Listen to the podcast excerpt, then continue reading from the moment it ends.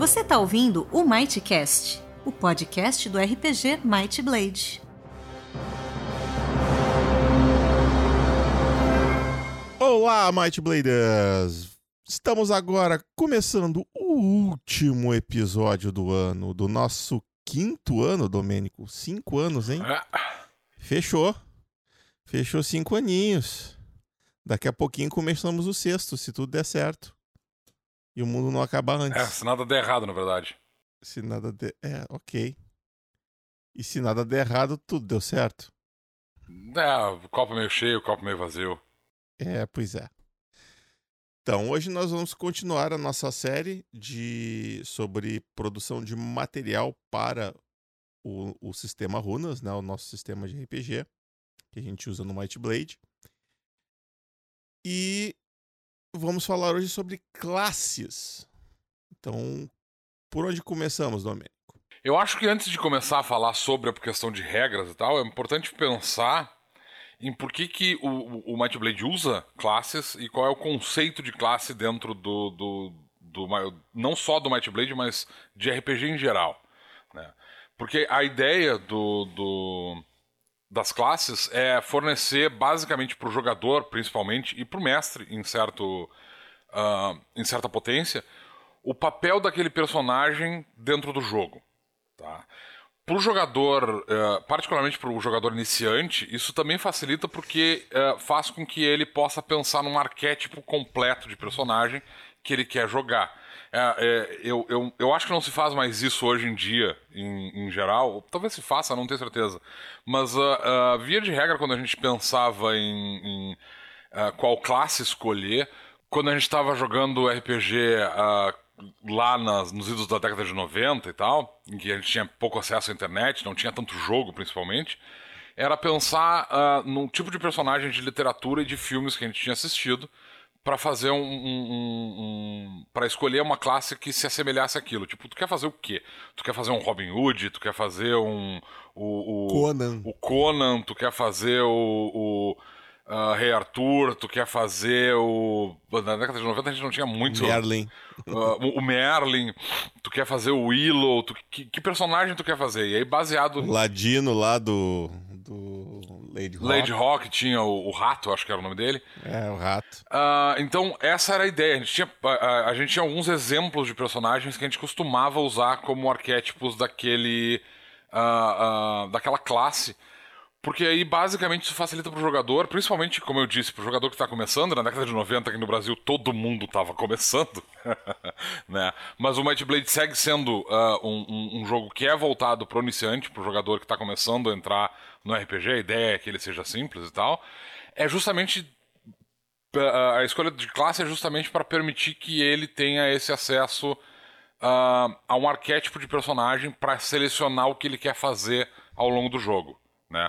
Claro que hoje a gente tem muito mais filme de fantasia, a gente tem um monte de jogo uh, de videogame, né? A gente tem uh, um monte de desenho animado voltado para fantasia também tal. A gente tem muito mais material, uh, muito mais literatura.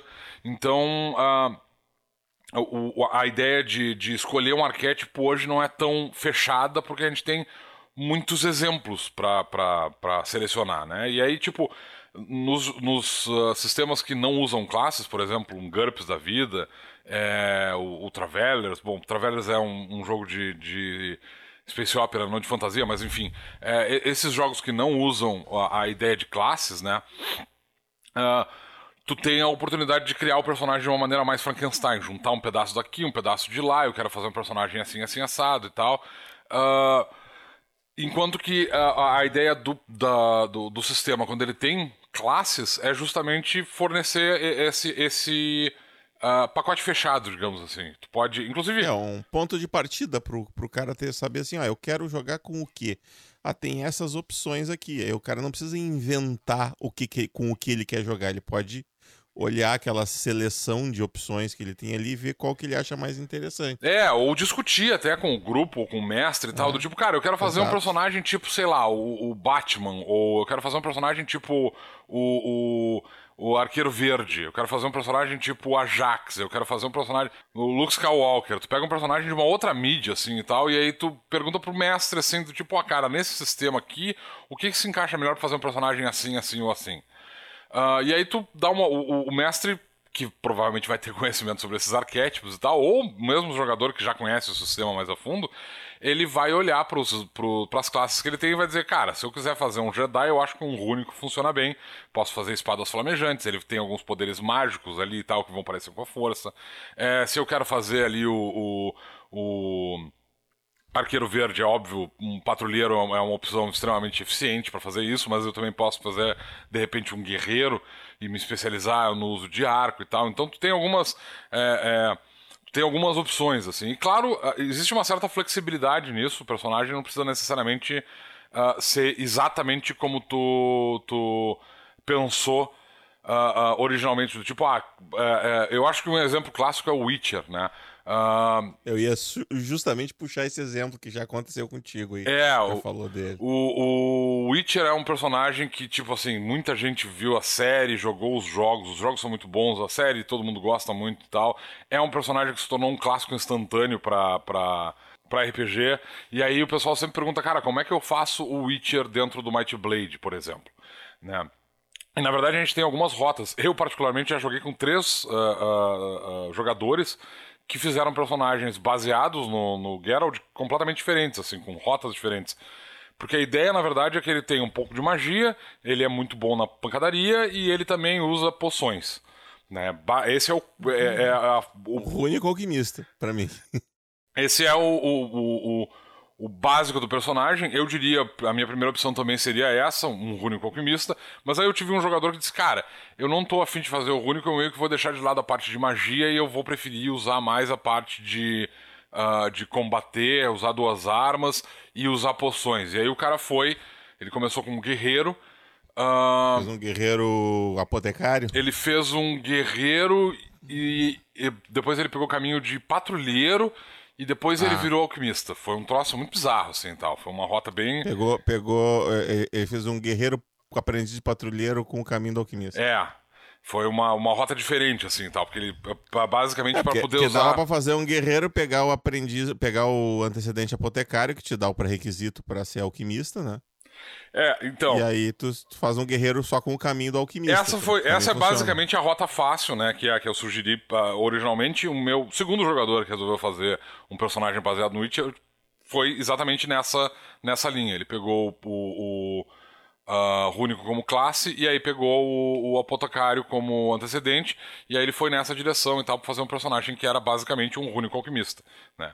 E eventualmente eu tive um terceiro jogador que resolveu jogar com o Witcher, e ele disse: Cara, eu vou fazer um... um eu vou fazer, eu vou fazer um alquimista também, mas eu vou. Ele, ele resolveu fazer um druida.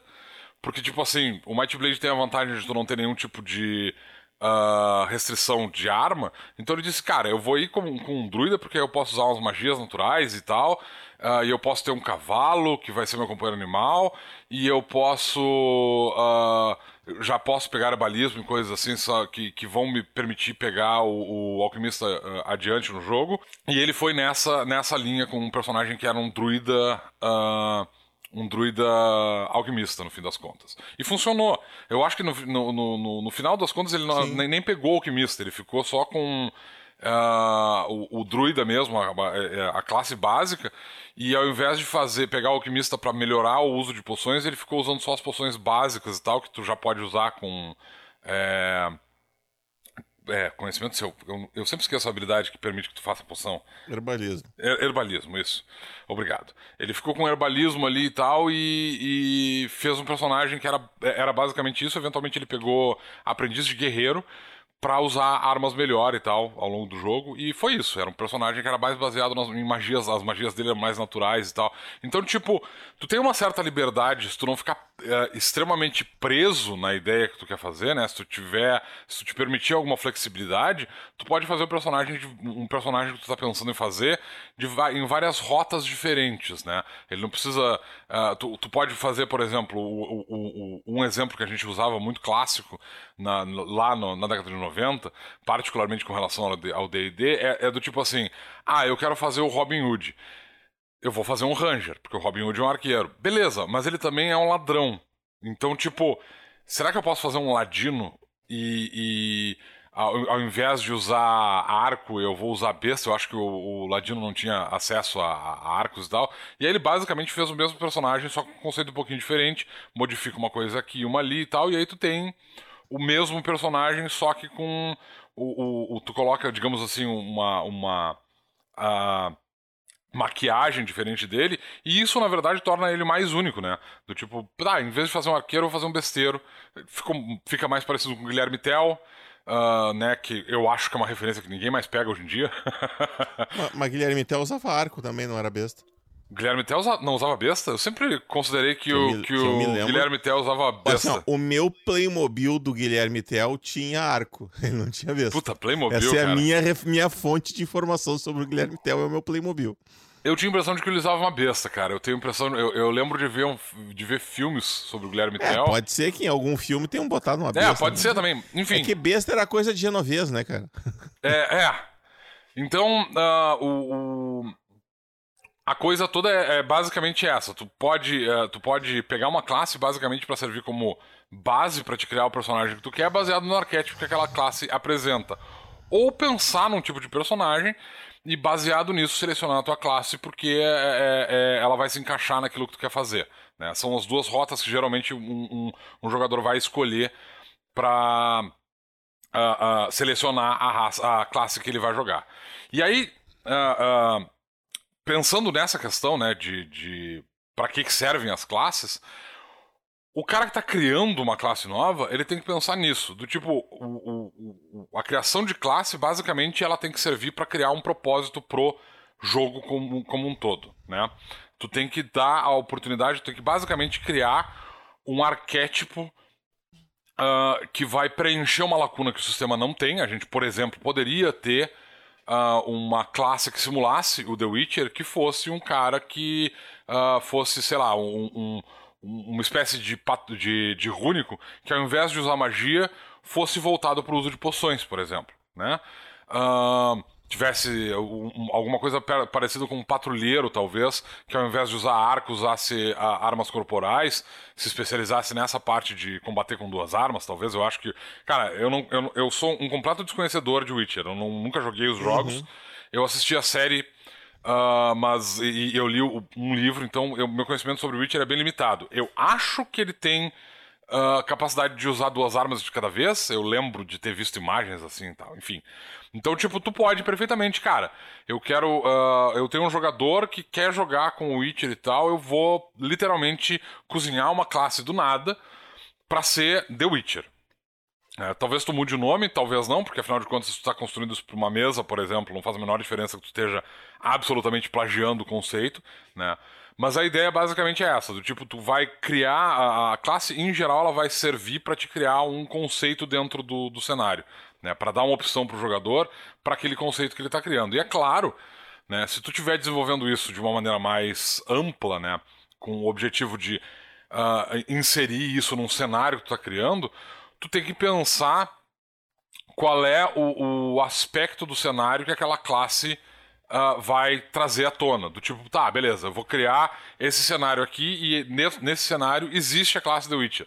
Né? Eu não, não, não, não vou produzir ela só para o meu jogador jogar. Não. Literal, literalmente porque a classe, né, ela, ela tá ela, se tu tá construindo ela pro teu cenário, ela tem que estar tá ali cumprindo uma função, preenchendo uma lacuna que tu encontrou quando tu estava construindo o teu cenário. Bah, não tem alguém para ser o responsável pela, pelo sistema legal. Aí eu vou criar uma classe, eu vou criar um caminho que, que foi o que a gente fez com o Arconte, por exemplo. A gente, como é que a gente vai ser definido? Vai ter algum alguém que faz isso? Vai ser uma profissão importante, uma coisa que se destaca dentro da história? Não vai ser só o taverneiro, né? Porque não tem a classe do taverneiro, embora o taverneiro seja uma profissão. Né? Essas, a classe é mais do que uma profissão, a classe é, é um papel, né? Um, é o role, né? Aquela, aquele teu. Aquela função que teu personagem cumpre no mundo, né? É, eu, eu acho que uh, tem uma diferença muito grande entre caminho e classe aí, né? Porque, Sim, tipo, claro, claro. A, a, a, o caminho, ele pega nichos menores, né? A gente tá falando aqui de uma coisa mais ampla, né? É, mais, classe, mais abrangente. A classe é uma coisa que, tipo, ela tá presente no cenário como um todo. Porque, tipo assim, o exemplo, na verdade, da ideia de fazer um personagem, ah, tu não tem uma classe para lidar com um sistema legal. Beleza. Tem um monte de cultura que não vai ter sistema legal para começo de conversa. Exato, exato. então a classe ela tem que servir esse grande papel para te dar a opção para os jogadores uh, selecionar ela como um arquétipo, mas se tu estiver pensando nela como um cenário, tu tem que pensar onde é que ela se encaixa nesse cenário para que ela faça sentido. Ou o contrário, que foi como o Luciano disse, tu vai encontrar um nicho para o qual tu precisa de um arquétipo e ele não existe, né? Do tipo, olha, nesse meu cenário aqui tem essa região do mundo pro norte das cordilheiras e tal, que é socado de monstro uh, de entes assassinos. Eles são monstros tipo planta que descem as montanhas e eles destroem a região toda e tal. Então, por causa disso, tem um monte de gente nessa, nessa área que é especificamente devotado à proteção da, a, a, da destruição dessas criaturas. Né? E aí tu olha e diz, cara, nenhuma. Da, uh, tecnicamente os patrulheiros se encaixariam nisso, mas aí tu diz, cara, o problema todo é que esses bichos são muito grandes e tal, então, em geral. Tem que saber usar machado, tem que ser é, lenhador, tu precisa é ter um personagem que, que, que seja mais sólido para resistir a esses bichos e tudo mais e tal. E aí tu cria uma classe especificamente para isso: o matador de monstro, o matador de ente, o, o lenhador qualquer que seja esse a, a, classe que tu quer fazer. E aí tu insere nesse cenário. E aí tu tem que lembrar ou, ou é, é, idealmente, que essa classe, esse caminho, né, ele vai cumprir esse papel dentro do cenário e ele vai se espalhar pelo resto do cenário. Então tá, beleza, eu tenho um leador aqui, só que esse mesmo papel, ele pode ser apresentado no sul do continente, porque tu tem lá, tu tem problemas, por exemplo, com outro tipo de, de criatura nativa, do tipo, uh, sei lá, tem ataques de ursos no sul, uh, muito comumente e tal. E aí, tipo, lá tu tem lenhadores que são especializados em, em derrubar ursos ao invés de derrubar árvores. É por isso que eu tava indo na direção de um matador de monstros, não do lenhador, mas enfim. E aí. É, em vez de um lenhador, tu vai ter um caçador.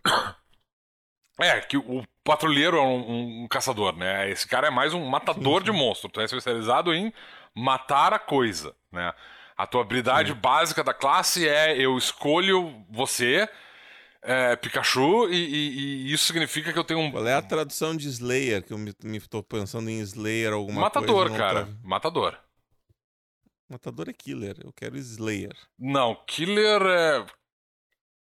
Killer é Vai mais. Killer... É mais assassino. Killer é assassino. É. Não, assassino é assassino. É que a gente tem um peguei. problema aí com relação. Bom, é, tu, é, tipo assim. Assassino seria a, a xaxim em português. É, é, essa, essa palavra é meio complicada. É que tu tem... Não, tem uma palavra em inglês que é assassino. Tá, beleza. É assassino e ela serve para assassino em português e tal. Só que matador Isso. serve tanto para pro teu killer. O, o, a tradução de killer. Bom, sei lá, cara. É que depende da, da situação, né? Que tu vai usar. Por que a gente tá falando de tradução? Cadê o Browner? Não sei. Por que a gente tá falando de caminhos? Esse, esse episódio é sobre classes. Pois é, é disso que eu tô falando. Então. é... é... Então, meu, o, o, ponto todo é que tem que pensar. Então, volta tudo, para de falar nessa porra do killer, tira essa parte de, de tradução. Não, não, vou deixar, vai ficar aí, tá, tá bonitinho. Pra quê? Vamos lá. Tá uma bizonha. Ah. Eu vou tirar esse pedacinho final aqui, vamos ai, lá, tá. segue o baile. Ai, ai, bizonhice. É. Então, uh, tu tem que pensar, né, no, no na, na classe como é que ela vai afetar o cenário como um todo, né?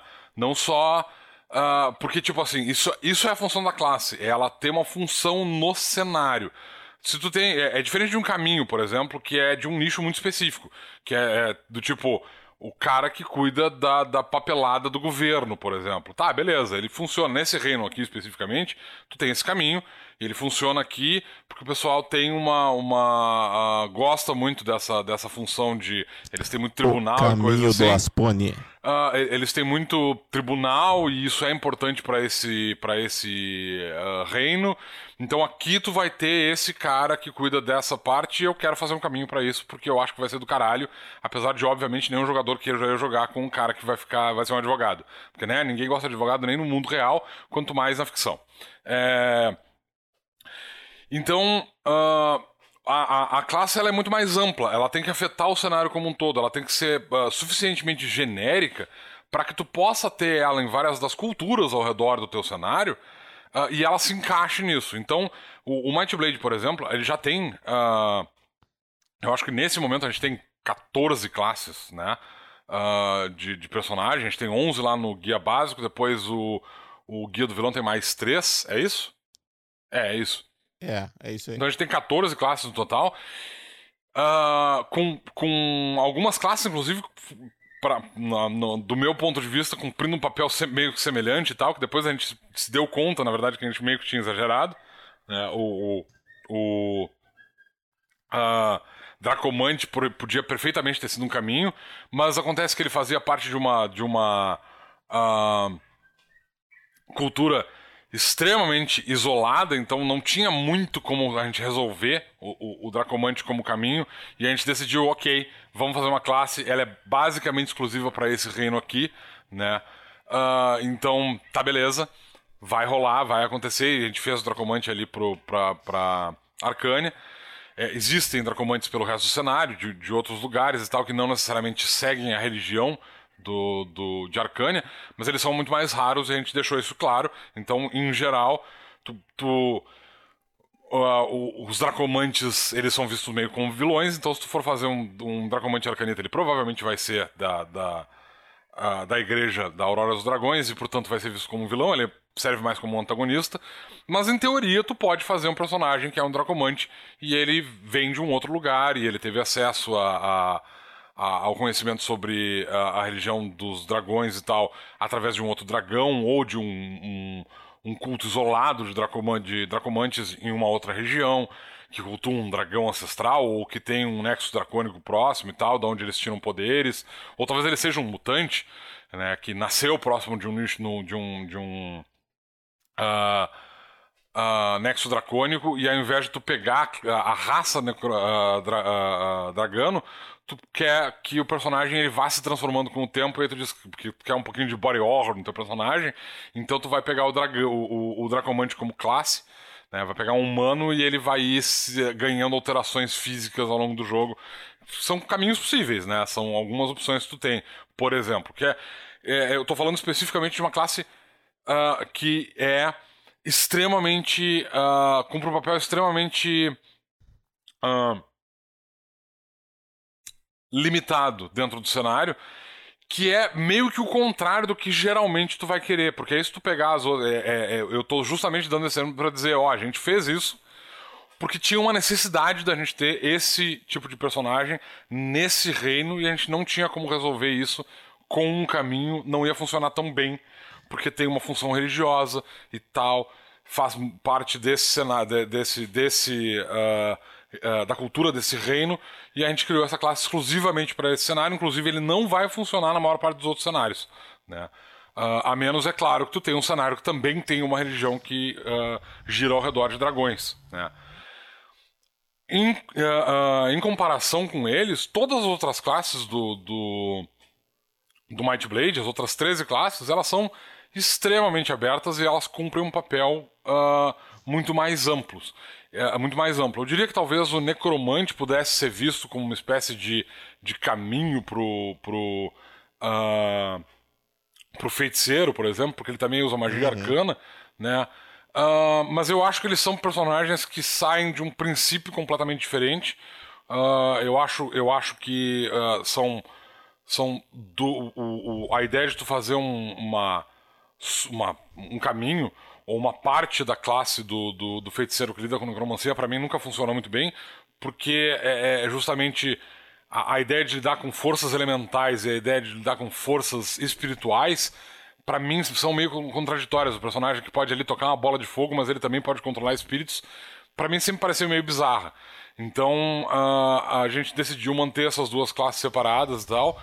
E, e, e, eu acho que funciona melhor dessa maneira, do tipo, quando tu fala em necromante, tu tem uma visão uh, particularmente moderna, né? O Necromante não é uma, uma, uma classe uh, exatamente uh, clássica dentro do RPG, né? ele...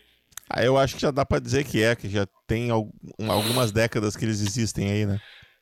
É, mas é que tu não tem, tu não tem exatamente personagens que tu pode usar como exemplos de necromantes, do tipo assim, eu quero fazer um feiticeiro, beleza, tu tem um Merlin da vida e tal.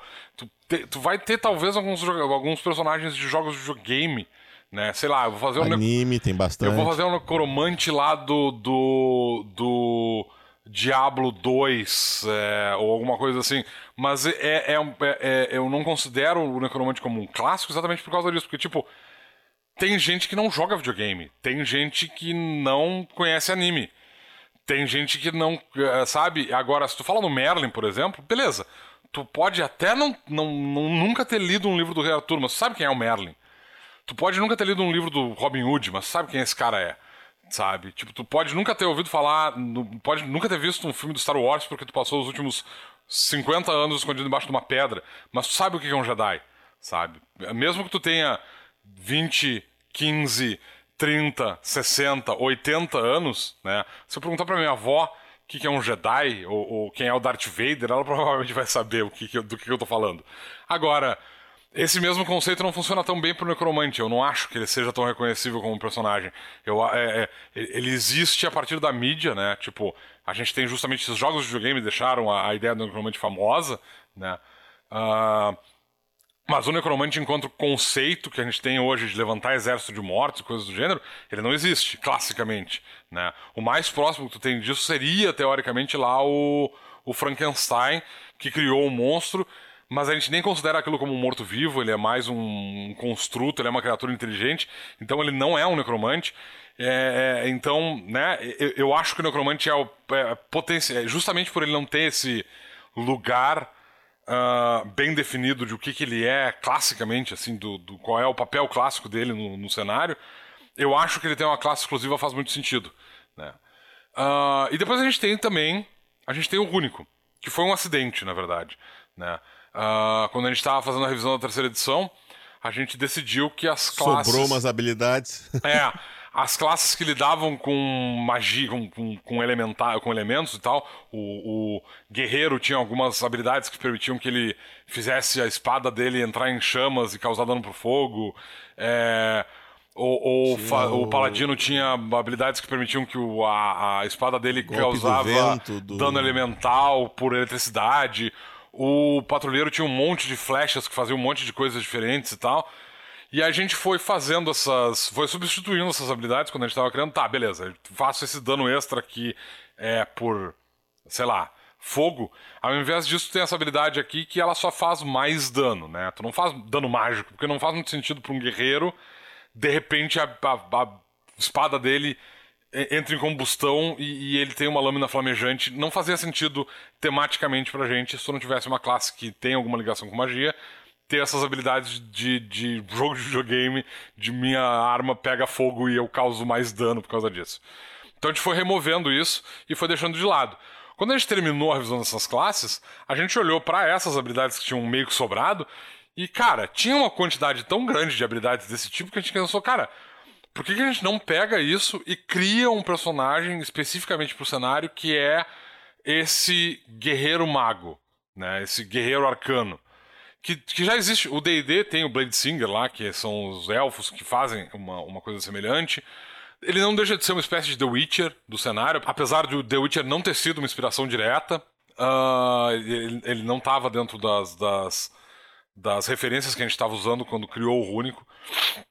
É, é, é, o Rúnico ele saiu de, dessa, dessas habilidades e tal, e, e, ele, ele foi basicamente criado a partir de um acidente feliz. Né? O que também pode acontecer. Do tipo, o, o mestre pode ter uma ideia bizarra para algum tipo de habilidade que talvez o sistema não tenha, ou que ele acha que funciona em conjunto, do tipo. Uh, eu quero especificamente criar uma classe de combatente que faz. que causa perda de vida ao invés de fazer. Uh, de fazer dano. Eu quero que ele use veneno para causar perda de vida, eu quero que ele use efeito de sangramento para causar perda de vida. Eu quero que ele faça essa parte de, é, ao invés de, de ser. De, de, causar um monte de dano, de bater forte com armas, ele joga de uma maneira esquemática em que ele faz a, a, ataques localizados e tal, e ele sangra o personagem, e ele envenena o personagem, e ele vai fazendo isso. E aí tu cria em cima disso um conceito de personagem. Talvez esse cara, como ele usa venenos, ele também usa poções. Uh, como esse cara usa efeitos de sangramento, talvez ele tenha uma, pegada mais de. de Uh, de, de um assassino, uma coisa assim e tal, e aí tu pode criar ali uma classe, sei lá, o, o assassino, né? Uh, que seria uma classe assim, tipo, que vai misturar, vai, vai ter elementos de, de, de, combatente, porque ele é um cara que vai para as cabeças para bater, mas na verdade ele usa, ao invés de usar habilidades que aumentam o dano dele em combate, ele usa essas estratégias para sangrar o personagem e, e, e, deixar o personagem envenenado uh, ah, para que ele perda, perca vida ao invés de, de sofrer dano. Né? E aí tu cria, a partir disso tu cria o conceito do personagem, pensa em como é que ele vai se encaixar no cenário, quem é que, que. todo mundo tem esses caras, eles são banidos em alguma parte do, do, do cenário, do tipo, olha. É, é, esse reino aqui acha isso extremamente desleal, esse tipo de conduta, então aqui eles são vistos como fora da lei.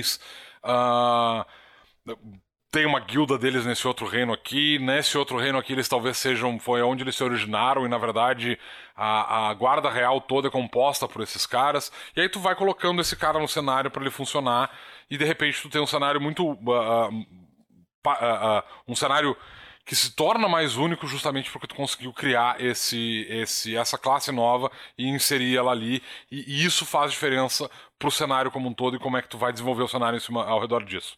Então esse é um caminho possível para criar uma classe também, né?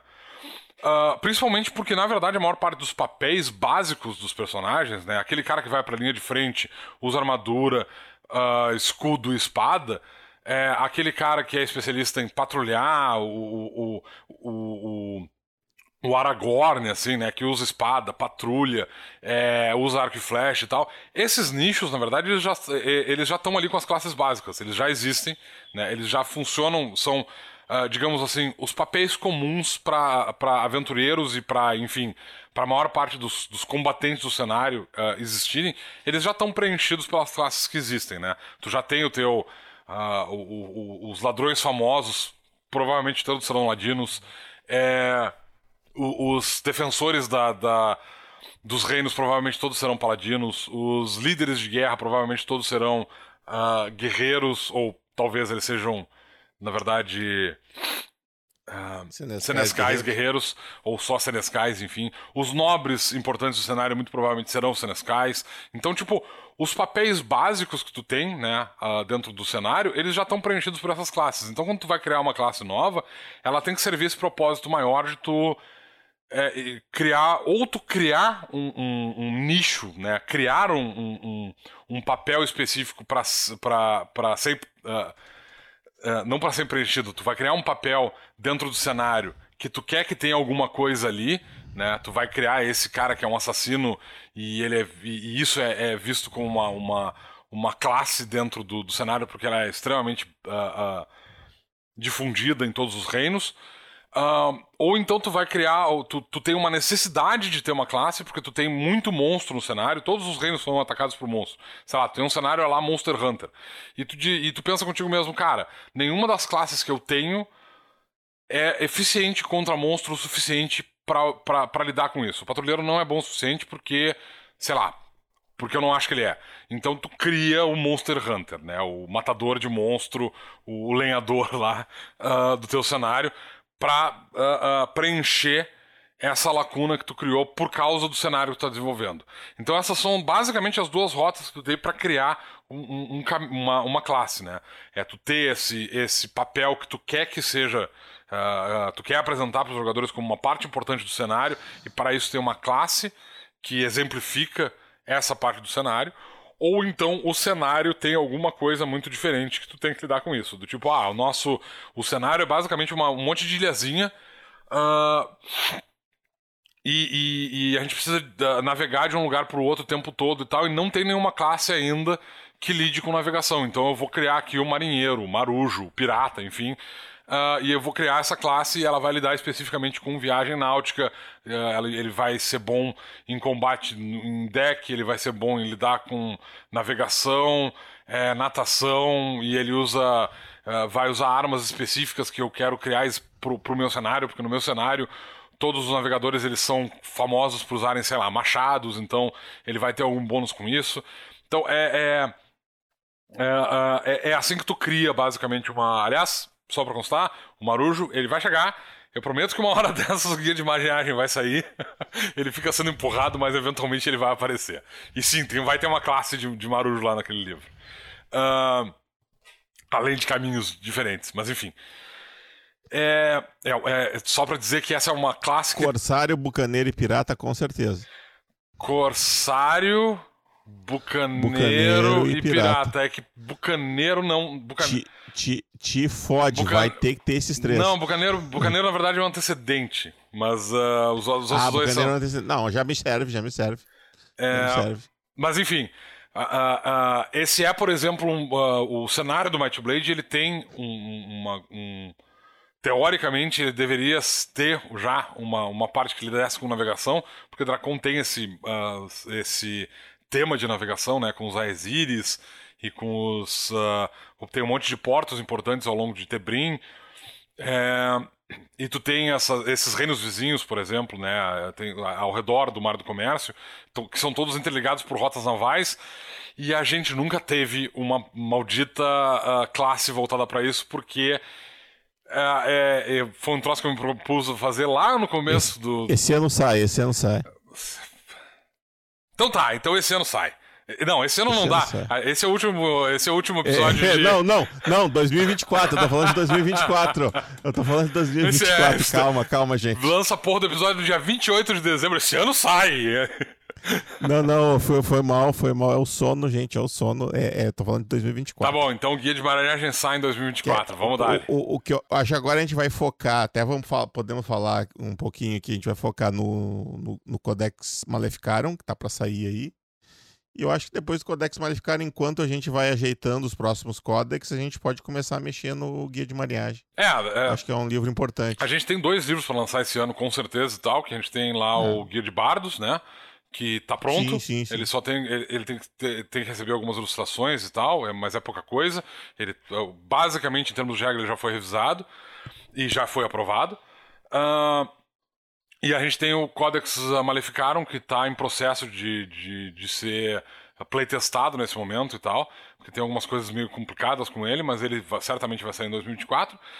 Se a gente fizer muita força, eu, eu acho. Eu queria mais focar no Codex Draconorum, mas eu acho que eu, eu, eu venho prometendo o, o guia de maneagem faz muito tempo, talvez eu foque nele ao invés disso. Enfim, né? Então, é, é esse, é, conceitualmente falando, né? Agora, tipo assim, a gente falou sobre a questão de conceito, de por que, que tu cria uma classe, onde é que tu cria uma classe, para que, que serve uma classe dentro do cenário, por que, que tu vai fazer uma classe ao invés de um caminho dentro do cenário, tá? Uh, e aí, tipo assim, para fechar, falando sobre uma questão numérica, tá? Tem uma série de questões importantes, uh, pequena série, na verdade, mas tem uma série de, de questões importantes para serem consideradas mecanicamente dentro do, do, da classe, que basicamente é o seguinte: é, idealmente, tu tem que ter uma habilidade automática para classe que diga exatamente o que aquela classe veio. As outras habilidades que tu vai ter na classe, elas podem ser derivativas, elas podem não ter necessariamente elas vão não não tá obviamente ligadas ao que ao conceito que aquele personagem faz. Do tipo, o personagem é pra, vamos pegar ali, sei lá, o, marinheiro, né? Uh, a gente estava trabalhando com o matador lá, com o lenhador. Vamos, vamos usar o lenhador como exemplo. Tu tem um personagem que é um lenhador, né? Que, que, que tu criou essa classe especificamente para ela matar monstro, né?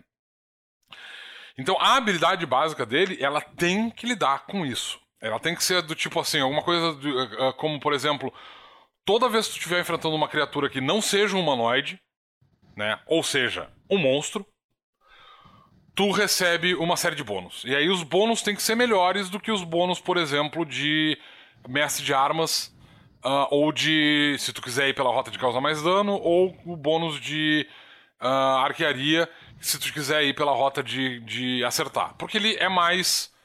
É, é, é, ele não é tão amplo, não, não funciona contra todo mundo, ele funciona especificamente contra monstro. Então, tipo, ah, beleza. Sempre que eu estiver enfrentando uma criatura que não seja um humanoide, eu tenho um bônus de mais um para acertar e eu causo mais uh, ah, 4 de dano. Tá? É isso. Essa é a habilidade básica do. do, do, do, do... Não dá pra chamar ele de lenhador porque não faz sentido ele ser, né? Uh, esse é o matador, ele faz isso. Né? Só que aí dentro da classe, quando tu vai criar as habilidades para ele, tu, tu, tu vai botar, claro, um monte de habilidades do tipo, ah, contra criaturas aí tu tem a habilidade lenhador, contra habilidades do tipo planta, esse cara faz mais 10 de dano. É, aí tu tem a habilidade ursador. Contra criaturas carnívoras que tem muita gordura em cima do, do, dos ossos, ele faz mais 10 de dano. Aí tu tem a habilidade é, é, voador. Quando ele enfrenta uma criatura que tem pena, ele faz. Ele tem um bônus de mais 2 para acertar. E, e, ele faz mais 2 de dano contra essas criaturas. E aí tu vai criando essas habilidades que, obviamente, são habilidades que fazem. Uh, que vão diretamente no conceito. Uh, uh, em conjunto com o conceito de personagem. Mas aí tu pensa assim, cara, esses caras eles vivem nos ermos, eles vivem em lugares é, inóspitos e tal, então eu quero que ele tenha alguma coisa de sobrevivência, então eu vou botar ali uma sabedoria selvagem, eu vou colocar alguma coisa para ele ter, uh, sei lá, resistência a venenos. Ele enfrenta muito monstro que, sei lá, é, esses monstros aqui no norte, principalmente, eu, esses monstros do oeste aqui, eles vêm de uma região particularmente venenosa, então todos eles usam veneno, então ele vai ter alguma habilidade para resistir a, a, a, a venenos ou até para ser imune e tal. Que tipo, não vai fazer sentido nenhum para um personagem que está no sul, que é um matador de ursos, por exemplo, porque o matador de ursos não tem que lidar com veneno, porque ursos não são venenosos, nesse cenário especificamente. Talvez eles sejam em um outro, mas enfim. Uh... Então tu vai criando essas habilidades para colocar ali uh, ao, junto com essas habilidades. Talvez tu tenha alguma ideia do tipo, cara, é, todos os, os uh, matadores eles também são conhecidos como exímios cozinheiros.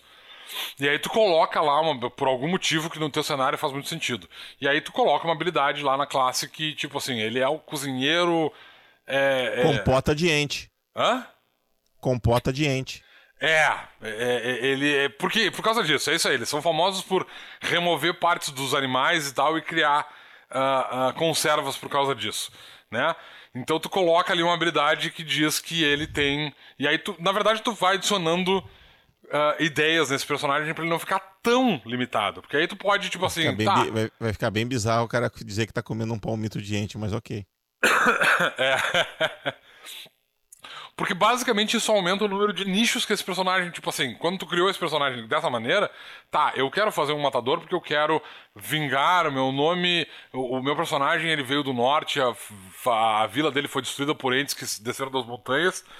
Então eu quero fazer um matador porque eu quero me vingar dos entes malvados que mataram minha família e eu virei um matador por causa disso.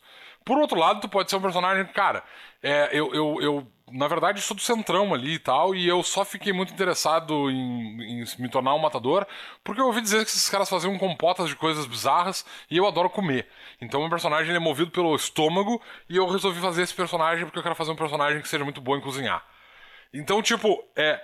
Tu criar essas coisas, tu colocar, adicionar essas habilidades no, no, no personagem, mesmo que essas habilidades não façam sentido imediato e direto com, que ele, com, com o, o papel dela dentro do, do, do conceito, eventualmente isso pode funcionar justamente para criar outras ideias para tu criar uh, uh, personagens dentro, do, do da, dentro daquela classe e tal, e para ti também ampliar esse, esse, é, essa classe para ela abarcar outras ideias dentro do cenário. Tipo, tá, beleza, tu pode dizer agora que, tipo, mesmo em regiões que não tem monstro, tu também tem matadores nesses lugares, porque tu tem matadores que são especializados em justamente uh, uh, matar as criaturas locais e tentar descobrir maneiras de fazer compotas com essas criaturas daquela região. Meu Deus, o conceito do matador ficou muito bizarro.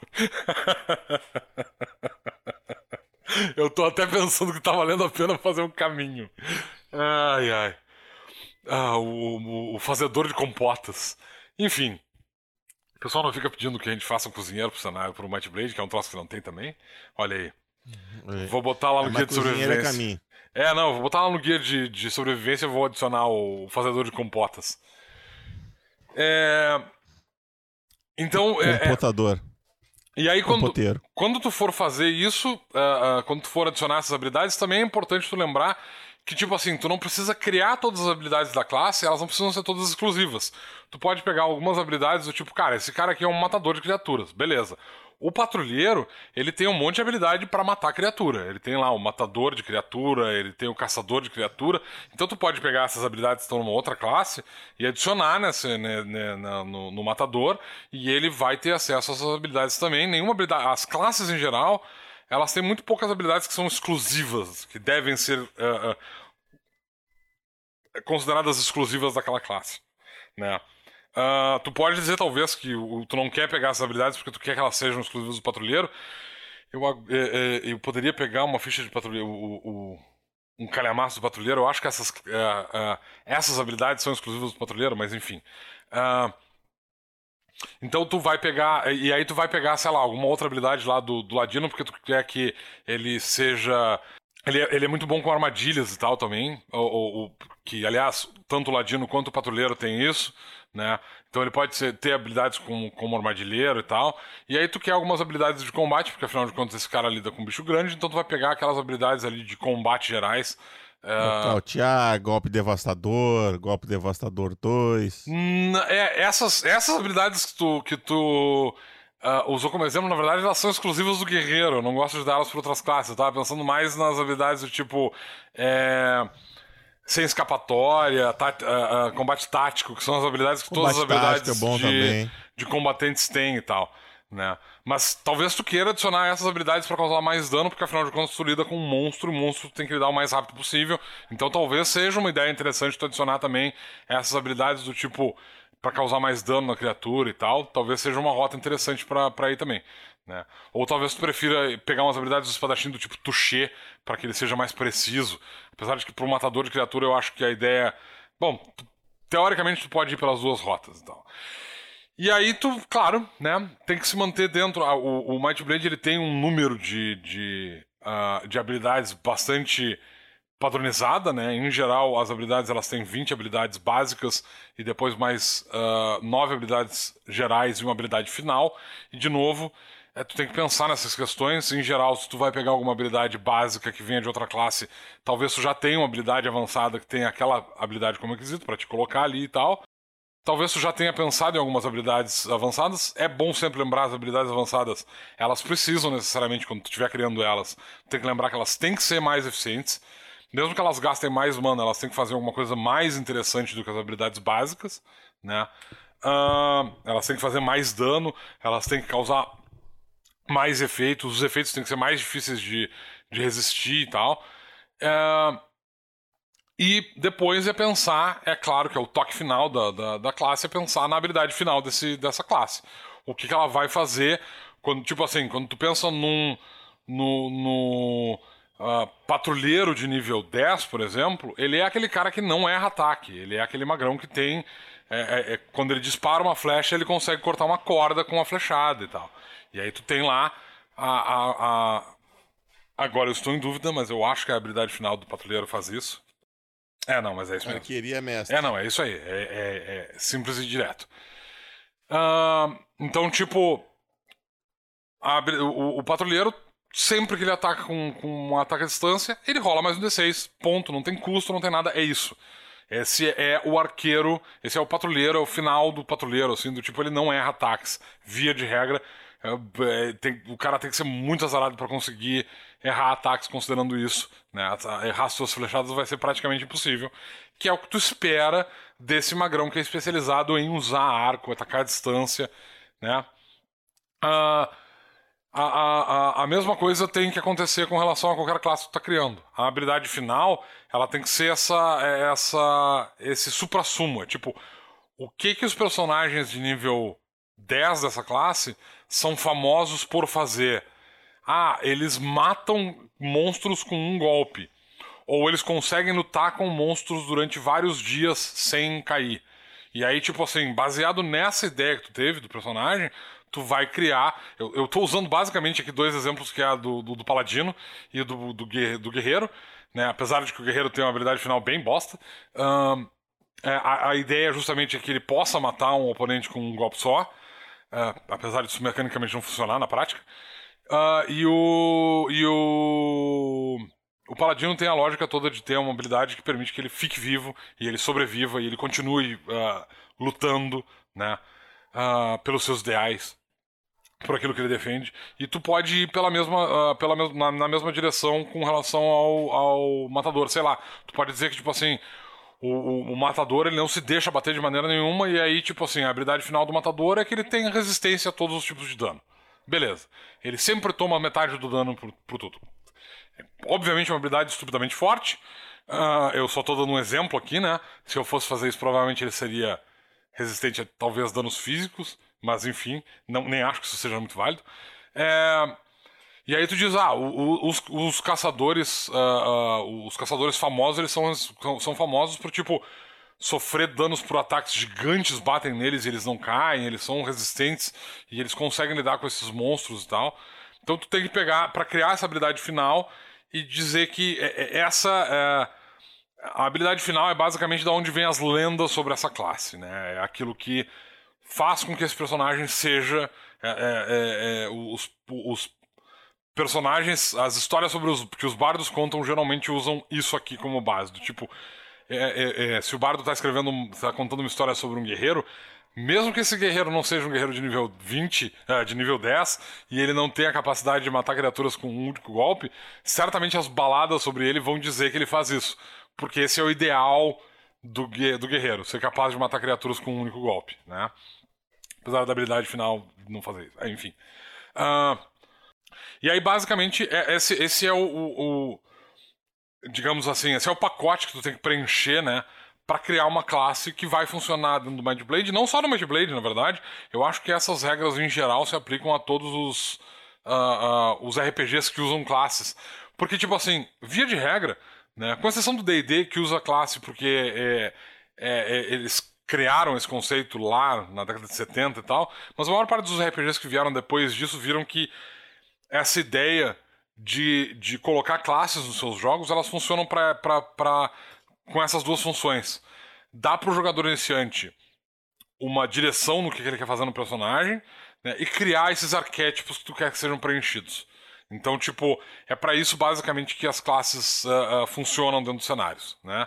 E, e claro, no caso dos, dos uh, OSRs e todos os derivados de D20, é porque ninguém pensa muito em, em coisas diferentes, todo mundo quer fazer basicamente a mesma coisa, que é jogar o mesmo jogo e botar um nome diferente e tal, e enfim, é D&D, então vende, e aí eles só ficam reciclando essa ideia, e aí tu tem um milhão de... de... o Might Blade, inclusive, não vai muito longe disso, em termos, a gente já recebeu essa crítica várias vezes, é basicamente um D20 que não usa D20, o que eu acho engraçado, mas enfim.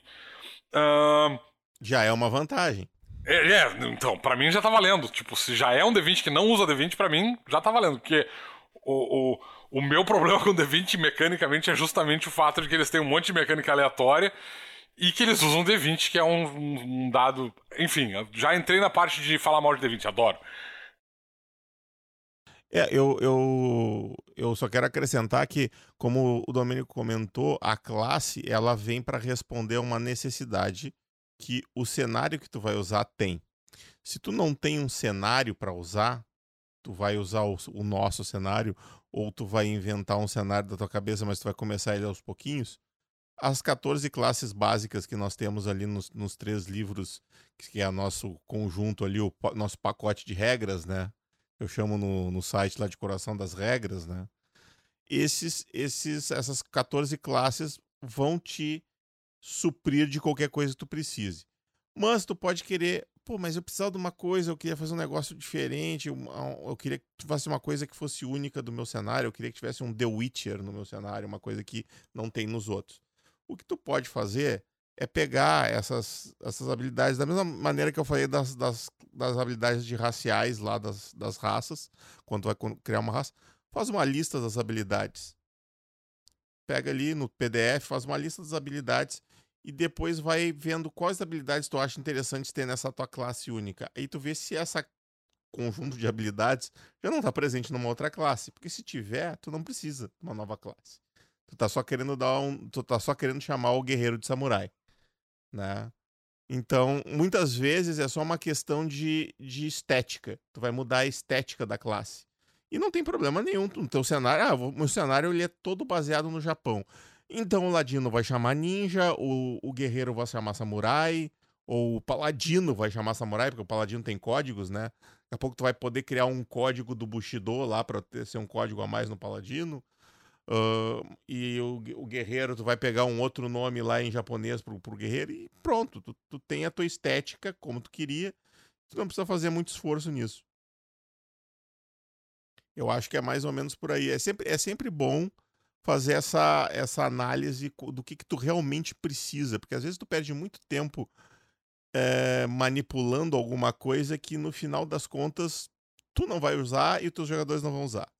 Eu sou mestre em fazer isso. Eu fico dias mexendo na, nos deuses e nos tipos de sacerdotes diferentes e variados, vários caminhos, e ninguém, ninguém, ninguém tem nenhum sacerdote no grupo. E aí, todo aquele trabalho tu jogou fora, né? Eu, eu lembro fazia muito isso em GURPS, porque GURPS tem essa coisa de tu, tu ter todas as opções do mundo, né?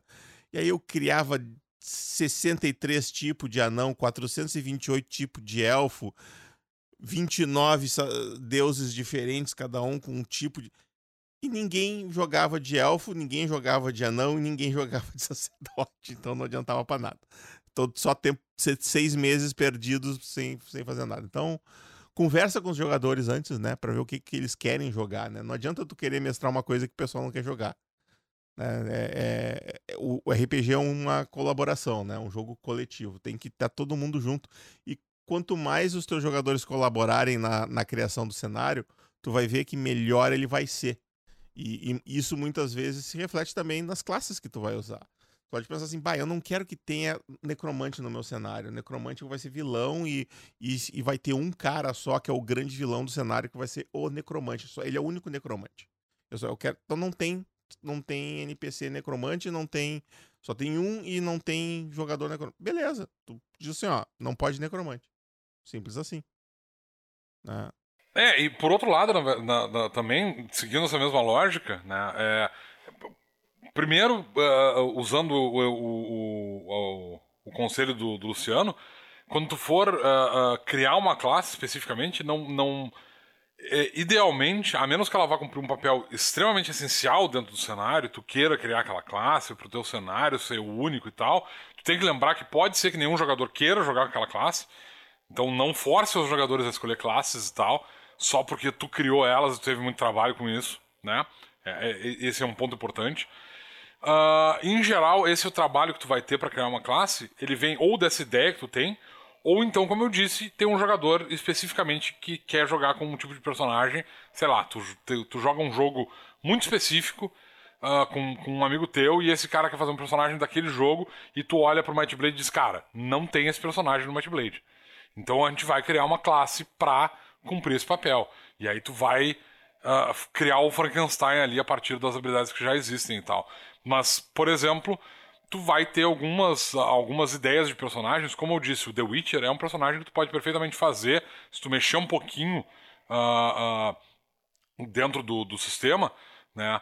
Uh, tu não precisa criar uma classe nova do, do, pro Witcher, porque ele, tipo, teoricamente tu já pode construir esse personagem dentro do cenário sem nenhum tipo de, de de manipulação de regras, né? Tu faz ali o teu, o teu único uh, apotecário e esse cara basicamente vai ser o The Witcher. Não tem muito mais o que ele possa fazer, porque tipo, ele já bate bem, ele já usa magia e ele já vai fazer poção. Ele já vai fazer todas as coisas. E é importante lembrar que, tipo assim, o Geralt é um Witcher de nível alto. Então, um personagem de nível 1 que tu tá criando e tal, tu não pode fazer com que. Tu não pode criar. Uh, uh, e isso é uma dica que eu, eu acho deveras importante ser lembrada, porque isso é muito comum quando tu vê classes de personagens, classes feitas por, por fãs, que é tipo assim: o personagem tem uma habilidade automática que faz 60 coisas diferentes, e todas as habilidades básicas do personagem são estupidamente poderosas, porque tu quer que esse personagem seja, no nível 1, o Geralt do, do, do, do, Tu faz lá o The Witcher, e aí no nível 1 a habilidade básica dele é tipo assim: tu consegue fazer magia e tu também consegue fazer poção e tu causa mais dano com as tuas armas. Essa é a habilidade básica dele. Ele faz as três coisas. E aí, tipo assim, as habilidades que tu vai colocar é, tipo, as tuas poções fazem mais 20 de dano quando tu usa, ou curam mais 20 de vida. É, todos os teus ataques com armas, é, tu tem uma outra habilidade lá que é sempre que tu tiver uh, uh, uh, lutando contra uma criatura sobrenatural, tu tem mais uh, 3 para acertar e mais 10 de dano contra essas criaturas e tal. E aí tu cria um personagem extremamente desbalanceado, né? que obviamente vai ficar muito mais poderoso que as outras, uh, que as outras classes. E claro, isso vai fazer com que todos os jogadores queiram pegar esse cara porque ele é extremamente desbalanceado. E, e, óbvio, tu pode ir por essa rota porque, tipo, todas as outras classes são de PDMs. A única classe que é de aventureiro no meu cenário é esse The Witcher e por isso ele é desbalanceadamente forte porque ele bate em todo mundo. Tu pode ir por essa rota? Pode. Mas tu basicamente está tirando a, a, a, a a escolha dos jogadores de fazer é, personagens é, é diferentes. Mais ou menos, é mais ou menos o que a os of the Coast fez no Star Wars RPG. Os Jedi são extremamente poderosos, as outras classes são a bosta. Então. É. E, e ainda assim, o, as habilidades dos Jedi são. Tem várias habilidades que são absolutamente idiotas. Tipo, as habilidades de dano não, não aumentarem com o nível do Jedi. Tipo, se tu é o o Yoda ou se tu é o, um, o Padawan do iniciante lá, tu faz o mesmo dano com Force Push. É, é, tu... é ridículo, assim. Então, é, tem que levar. Às vezes o, o que tu tá querendo adaptar é uma excelente fonte. Tu, assim, para um pouquinho. O cenário, esse, essa, esse, uh, o resultado que eu tô vendo nessa série aqui que o cara tá fazendo é esse. Beleza. Então, só que esse cara aqui é um cara foda. Então, eu quando eu chegar no décimo nível, o meu personagem tem que conseguir fazer isso. Aí, beleza. Mas, é, e que eu quero dizer, não, o mesmo problema que tu tá falando, que é o cara fazer isso no primeiro nível, é o cara chegar no décimo nível e não conseguir fazer isso, né? É. É um, é um problema igualmente grande. Porque, pô, o cara vai chegar lá e continua sendo um bosta que nem no primeiro nível. Não, tem que fazer as progressões, né? cria as arvorezinhas ali, pega duas, três habilidades e encadeia elas e vai vai, aos, vai a cada uma. Eu me lembro quando eu adaptei o quando eu, a primeira versão que eu fiz do do do necromante, a ideia é que no, no, no último nível ele virasse um lixo, né? Uhum. E aí, porra, mas o lixo era muito poderoso, ele tinha 300 habilidades. Aí o que que eu fiz? Eu coloquei todas, todas as habilidades que o. Com exceção de algumas, né? Todas as habilidades que o. Que o Lich tinha, que o Lich conseguia fazer no final ali da ficha do Lich no, no livro dos monstros, eu coloquei na, na, na árvore de, de skills do, do Necromante. E aí, na habilidade final, ele ganhava uns efeitinhos lá e o requisito eram todas essas habilidades. Tinha, tinha oito habilidades pré-requisito, habilidade final. E aí, quando o cara pegava um lixo, ele virava o lixo do livro. Eu, eu cheguei no meu objetivo. Foi um jeito torto? Foi um jeito torto, mas funcionou. né? O jeito que tá atualmente é bem melhor. É, o, o problema de nessa rota, na verdade, é o fato de que tu vai fazer. Tu basicamente obriga os jogadores a sempre pegar essas habilidades. E aí eles ficam com é, menos flexibilidade para pegar, pegar outras. Final, né? Exatamente. A gente tem um é, problema. eu, eu... A gente tem um problema com algumas habilidades dentro do sistema que tem muito requisito. É. Uh, e aí, tipo, se tu já quer. aprendeu que isso é ruim. É, se tu quer pegar aquela habilidade, tu basicamente vai ter que passar, sei lá, cinco níveis pegando habilidades específicas pra chegar nessa habilidade aqui e tal. Que às vezes nem é tão boa assim. Uh, então é, tem que ter um certo cuidado com relação a isso também, né? Quais são os requisitos que você vai colocar. É, na verdade, a gente está trabalhando justamente para remover alguns requisitos de algumas, de algumas habilidades, porque eles ficaram pesados demais e aí tu, o, o, tu tira. O ideal para mim é três, no máximo quatro encade... habilidades encadeadas. É, é, é. É um problema que a gente tem com o Paladino, por exemplo, com relação à montaria especial. Para te ter montaria especial, tu só tem que ter uma habilidade, mas para essa montaria especial ficar realmente interessante, tu vai ter que começar a amontoar um monte de coisa e tal, e o personagem fica extremamente restrito quando ele consegue pegar uma, uma montaria especial realmente legal. E, e, é o problema que tu tá botando as habilidades não é no personagem, né? Tu tá botando na montaria. Então tu gasta uma habilidade do personagem para que a montaria possa fazer uma coisa. É, não, mas é, é que tu tem. Uh, uh, uh, isso serve basicamente porque tu tem alguns conceitos de personagens que são focados nisso. Do tipo, cavalo de fogo, por exemplo. Eu quero fazer, peguei um, um desenho animado que ninguém lembra que existe, mas foda-se. Tu tem lá o cavalo de fogo, que é uma. uma o, o, cavalo é mais importante que a guria. Né? Um Mas a, sonho já. mas a personagem principal é a guria. Então, tipo assim, tá, eu quero fazer a adolescente idiota, que não serve pra porra nenhuma, e ela, se, ela monta um cavalo mágico. E aí eu quero fazer esse personagem dentro do cenário. Como é que eu faço isso? A, a rota mais simples seria pegar o paladino, porque o paladino tem montaria especial e tal. E, E, aí tu pior vai. que, parando pra pensar, a Sarah era um paladino mesmo. É, não, tu pode fazer o, o- a, a Sarah dentro do, do cenário, com ela sendo paladino, e aí tu vai pegando ah, ah, ah, as habilidades do paladino ali e tal, pra ah, ah, melhorar a tua montaria especial, e no final. que não sejam combate, de combate também. E aí, é, é que na verdade, na verdade, pra te ter a montaria especial mais, mais especial, tu tem que pegar os códigos, né? Então o personagem fica extremamente restrito no que ele pode fazer, porque tu vai ter um monte de código, então esse cara vai ser chato pra caralho, como a Sarah era. Ah, mas a tua montaria, em compensação, vai ser um, um, um cavalo de fogo, né? Dá pra fazer isso? Dá.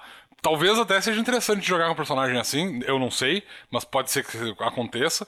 Tu pode ir numa rota diferente, do tipo, É só colocar as ferraduras da viagem planária e tá tudo certo. é, tipo isso. Ah, tu pode ir num. te- Tem outros, tem outros exemplos de personagens que fazem isso e tal. Tu pode ter. Pode. eu- Eu posso pegar alguns exemplos de alguns desenhos animados mais antigos ainda, tipo Herculoides, assim e tal, e eu quero ter lá um daqueles monstros Herculoides, e eu quero fazer o gurizinho, que basicamente é um cara que atira com, com um estilingue, mas aí ele anda com a porra num macaco de pedra gigante. E aí tu pega, sei lá, um, um, um, um patrulheiro pra ele atirar bem com o estilingue, e aí tu pega o companheiro animal, e aí todas as habilidades que tu vai pegar depois disso é companheiro animal 2, 13, e começar a dar bônus pro companheiro animal, pra deixar ele mais foda. A, a, a, e o teu macacão ser o, o, o bicho que bate, tu fica só lá no fundo sendo o, o- garoto chato que atira pedrinhas nos, nos teus oponentes e tal. Dá pra, dá pra ir nessa, né, nessa rota. Eu acho que talvez seja um personagem que seja interessante, né? Aham. É por isso que as opções estão aí. Daqui a pouco tu pode até pegar as duas coisas e combinado. Tipo, eu vou fazer um personagem que é um paladino aprendiz de patrulheiro, ou o contrário.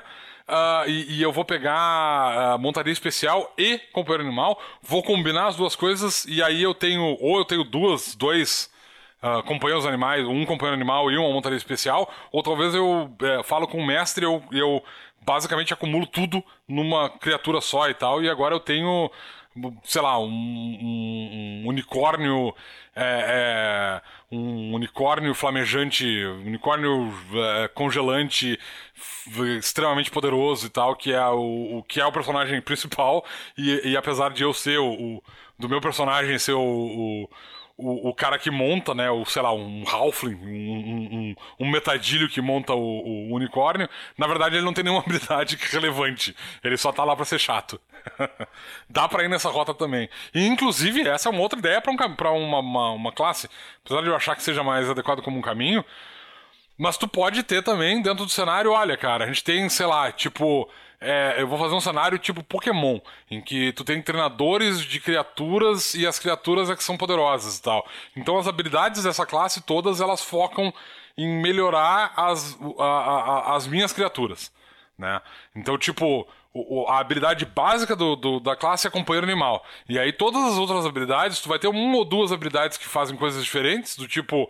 É, sei lá, eu, eu, eu, eu tenho uma habilidade lá de culinária pra fazer comida para os meus bichinhos, uma habilidade de, de veterinário pra curar ponto de vida aos meus bichinhos, e o resto das habilidades é tudo tipo, olha, meu bicho fica mais forte, meu bicho fica mais rápido, meu bicho ganha habilidade, meu bicho ah, ah, fica maior, eh, e aí no nível 5 ele evolui, e aí ele ganha mais não sei o que, e aí na habilidade de nível 10 ele tem lá uma versão ultra que dura durante o combate, ele fica gigantesco e, e- e ele faz o dobro do dano, sei lá, alguma coisa assim. Tu pode ir nessa rota também, ó. Tipo, tá aí, o treinador, do, o treinador de Pokémon, outro caminho possível, de outra classe possível. E tu pode ter uma classe pra fazer isso.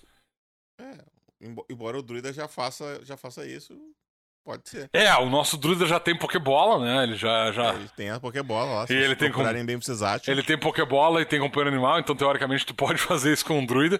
Ele já tá lá permitindo essa possibilidade. E aí, se tu pegar o druida com o, o caminho do. Domador. Domador. Aí tu pode pegar ali o, o caminho do domador E aí tu tem a habilidade final do domador é justamente tu ter um, os seus companheiros animais ganham mais bônus ainda e tal. E aí tu fez o druida que na verdade é o treinador Pokémon. É, tipo assim, tu pode fazer uma classe inteira só para isso? Pode. Mas já tem uma maneira de fazer esse personagem se tu resolver fazer. Eu quero fazer um treinador de Pokémon dentro do, do Might Blade. Faz um druida. Pega o druida, pega o companheiro animal e pega as habilidades de companheiro animal, te prepara para pegar o domador como, como caminho, e essa, é, essa é a vida, cara. Dá pra, dá pra fazer. Ou talvez tu queira ir numa rota diferente. E chama ele de Cinzento. O nome do cara do Pokémon era Ash. Só, só pela piada. E a gente fica por aqui. Eu e o Domênico somos os portadores da Might Blade, mas nós carregamos ela. Ficou, ficou com tanta vergonha a, que nem vai ter aprove Aproveitei o teu, o teu, teu, teu absoluto e, e, e, completo silêncio constrangedor e terminei o. É, Não, só que a gente tem Torre de Sarf. Pois eu ia dizer, nem Torre de Sarf vai rolar. Não, vai sim, vai sim. Tem Torre de Sarf. Vamos pra Torre de Sarf? Vamos, vamos pra Torre de Sarf. Seja bem-vindo à Torre de Sarfion, onde todas as respostas te aguardam.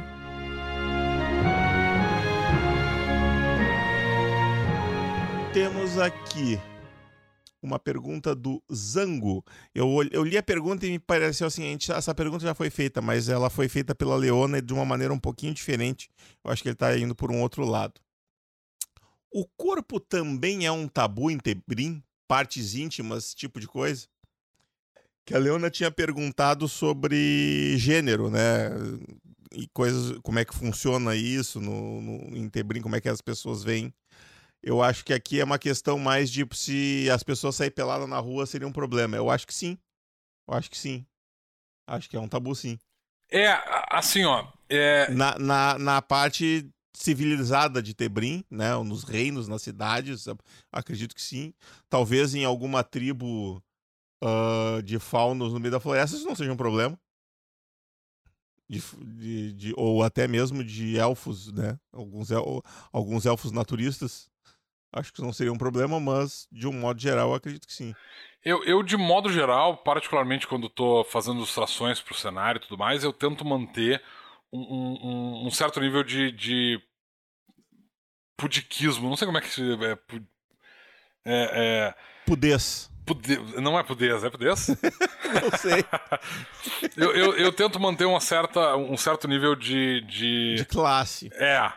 Né? Eu, não, eu não boto. Até porque o livro não é para maiores de 18 anos, então a gente tem que manter. Eu, eu lembro da censura que foi feita na tua. Na tua. Na tua.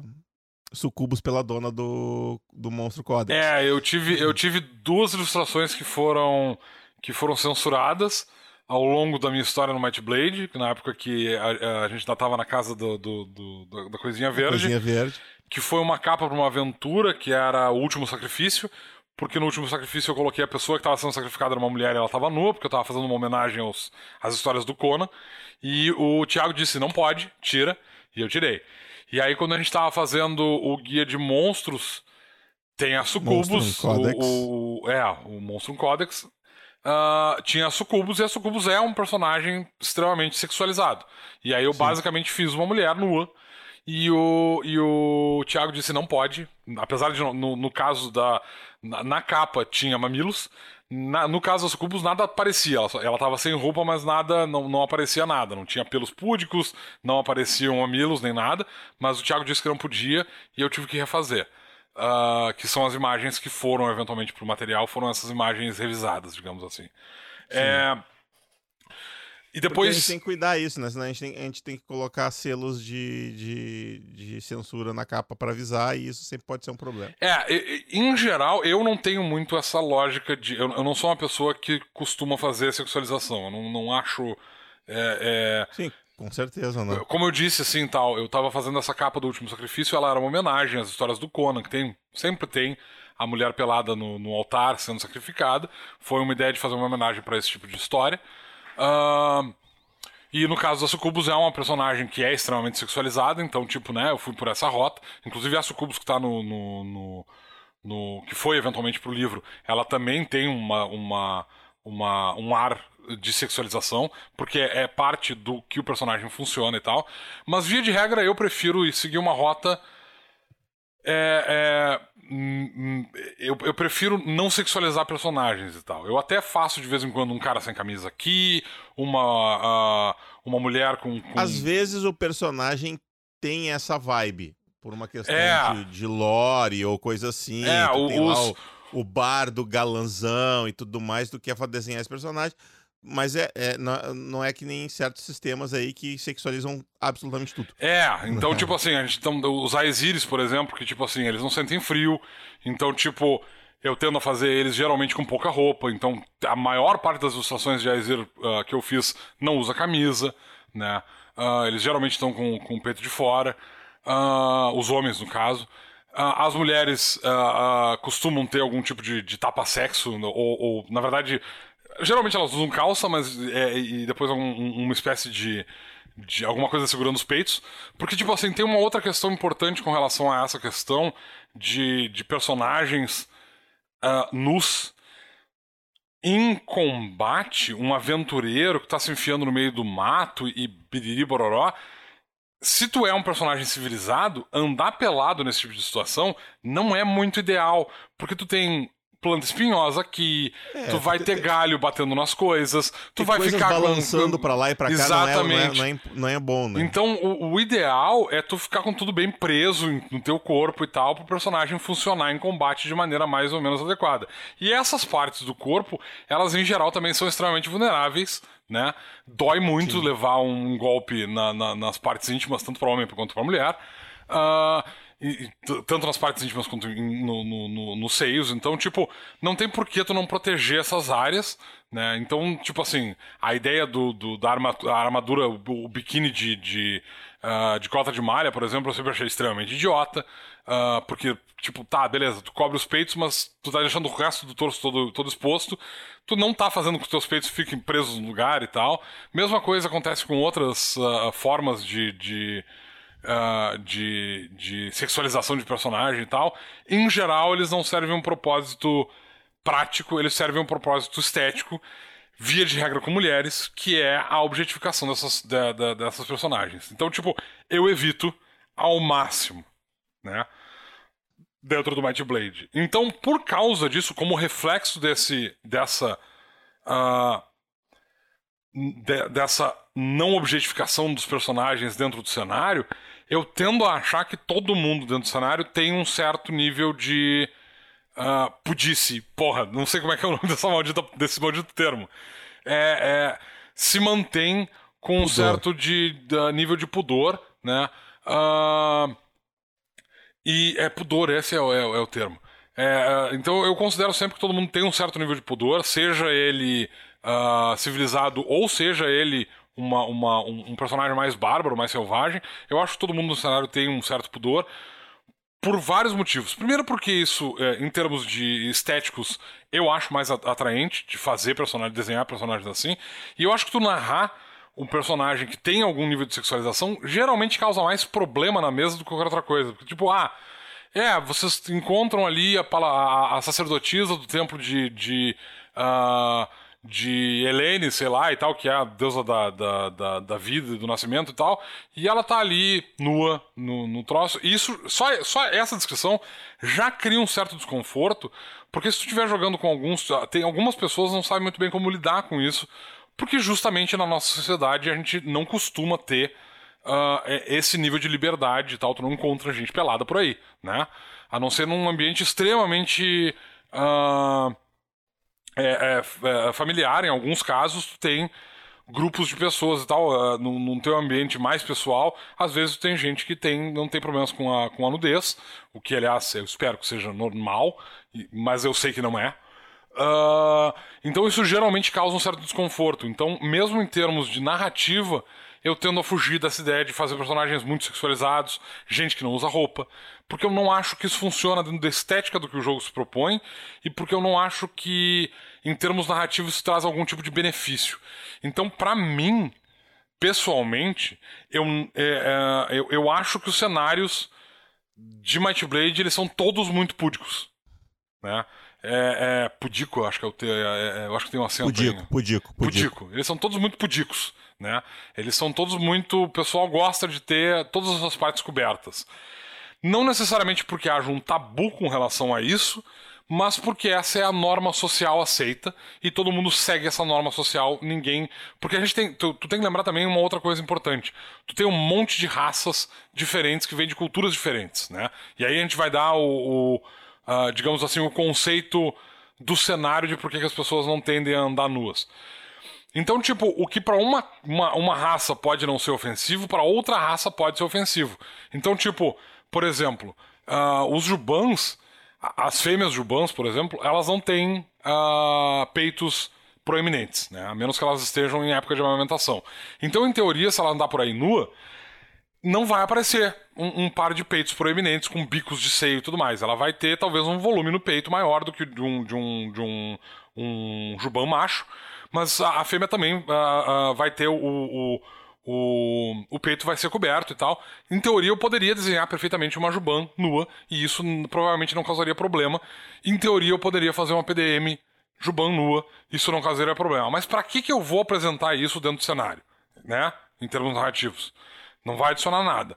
E aí entra a questão do tipo, tá, para os Jubans, isso talvez não seja um problema mas eles talvez lidem com alguma outra raça, talvez Tebrim isso seja um tabu, e aí eles não querem criar problema, ou talvez a raça já tenha tido problemas com isso, ou, ou dentro do cenário, tipo assim, tem muita raça diferente, ninguém quer. Uh, é, até porque eles, os Jubans, no caso, eles vivem numa sociedade que é uma coalizão de várias culturas, né? Exato. Parban é uma forma, então provavelmente eles acabaram, mesmo que antes isso fosse normal, agora não é mais. É, então, tipo, apesar de não haver necessariamente um tabu dentro de nenhuma dentro de nenhuma cultura especificamente, a gente nunca tocou no assunto, provavelmente a gente nunca vai tocar nesse assunto e tal, mas eu tendo a ver com, com, com uh, todas as culturas dessa maneira mais respeitosa com relação às culturas diferentes, as outras raças e as outras culturas. Então, basicamente, todo mundo é mais ou menos. Uh, uh, é, tende a, a, a ser a, a, se vestir Contido. de maneira mais modesta, digamos assim. Isso.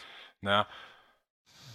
Vamos aqui. É, essa pergunta foi do Zango, foi feita lá no fórum. Nosso fórum, fórum ainda existe, você pode fazer perguntas nele. Inclusive, um, ah. aliás, falando em fórum, a gente falou nos livros que vão ser lançados no ano que vem. É, é, provavelmente o primeiro livro que a gente vai lançar esse ano, o livro, o primeiro documento que a gente vai lançar esse ano, vai ser o, o, o uma tabela de encontros não letais que saiu do fórum. Uh, tá pronta, já, já tô, tô, só dando uma última olhadinha. A gente é, tem, tem um par de ilustrações para colocar nela ainda, Luciano, tem que fazer espaço, uhum, uhum. mas beleza. Uh, tem tem um, um uma, uh, um tópico lá que foi criado pelo, pelo Chiquinho, o Mago das Tapiocas. Beijo, Chiquinho. Literalmente em 2019, há, há cinco anos atrás, quatro anos atrás e tal, que começou com essa ideia de, de criar uh, encontros não letais. A gente uh, pegou todos esses encontros, todos não, mas a maior parte deles e tal, e com, quando chegou no, no, no, no, no encontro de número 200, no D centé, do centésimo, do encontro, a gente, eu prometi que eu ia fazer um, disso um material oficial, e eu agora peguei esse material, quando a gente chegou no, no encontro 200, eu acho que já está em 210, a gente pegou esse material todo, compilou num, num, num, num, arquivo e a gente vai publicar. Provavelmente agora no começo de janeiro ele deve estar tá, uh, é, à disposição. até antes. Não, eu... as ilustrações não estão prontas ainda? Não, elas estão. Talvez, bom, talvez a gente lance no Natal. Pode ser. Posta lá no, na Natal nada, no, eu já coloco. No, no começo do ano, pode ser. Vamos, vamos tentar fazer. É que eu preferia que fosse, tipo assim, a primeira publicação do ano que vem. Pode ser, pode ser. Primeiro de janeiro vai estar no nosso, no, na sessão de download. Na sessão de download a gente vai ter aí um novo documento que foi justamente... Tá prometido, hein? Desse material que veio lá do fórum. Uh, criado pelo Skin e que teve uma adesão incrível pela comunidade nos últimos quatro anos. É, é, e eu estou dizendo isso basicamente porque, tipo assim, o fórum ainda existe e, e esse material, a gente vai lançar essa versão agora, mas esse material está em aberto, então se alguém quiser continuar a. É, é um, é um, PDF, ele vai ser atualizado. É, ele não vai ter uma versão física, ele é o objetivo dele é criar um, é ser um PDF. E se o pessoal continuar colocando mais encontros lá, alguns encontros que estão na, na lista ficaram de fora, tá? E, e, se alguém quiser adicionar mais encontros nesse, nesse material, eventualmente a gente pode chegar, sei lá, em 250 encontros, ou em 300, eu não sei, e aí a gente vai fazendo uma atualização do. do a cada 50 encontros novos, a gente vai fazendo uma atualização do, do material e vai adicionando mais encontros às tabelas. É importante observar, essas tabelas são, tipo assim, é um material feito. Uh, uh, baseado num, num, num, num tópico, ele não tem muita é, é, tu, tu, tu, rola D40. São tabelas, basicamente. É, são, é, tabelas. são tabelas e tal. No meio da produção me surgiu uma ideia de fazer um, um, um caminho que não tem nada a ver com o, com, com o assunto, mas eu inseri ali porque saiu de algumas ideias que, de alguns encontros. Então tem um caminho específico lá do, do uh, uh, junto com esse material. Mas é isso, é um encontro. É, é, basicamente são. Eu acho que são cinco ou seis tabelas diferentes de encontros em ambientes aleatórios. E esses encontros eles servem. É, são encontros não letais. Eles não têm por objetivo oferecer combates. Eles têm por objetivo o, fornecer. O, o, nome, o nome do caminho é Tinder? Não, né? Pô, tu viu o material, velho? Por que, que tá me perguntando esse troço? É uma piada. Mas eu nem entendi a piada. Tinder. Tinder, encontros. Ah, ah, ah, ah. hoje tu tá foda, hein, velho? Cruz Pô. credo. Vá, vá. O TikTok tá te fazendo mal. Ah. Enfim, então se alguém quiser, se, se, o pessoal quiser continuar contribuindo lá com o material, de novo, primeiro de janeiro vai ter esse, esse PDF para ser, pra ser baixado uh, lá na página oficial do, do, do, do da editora Runas.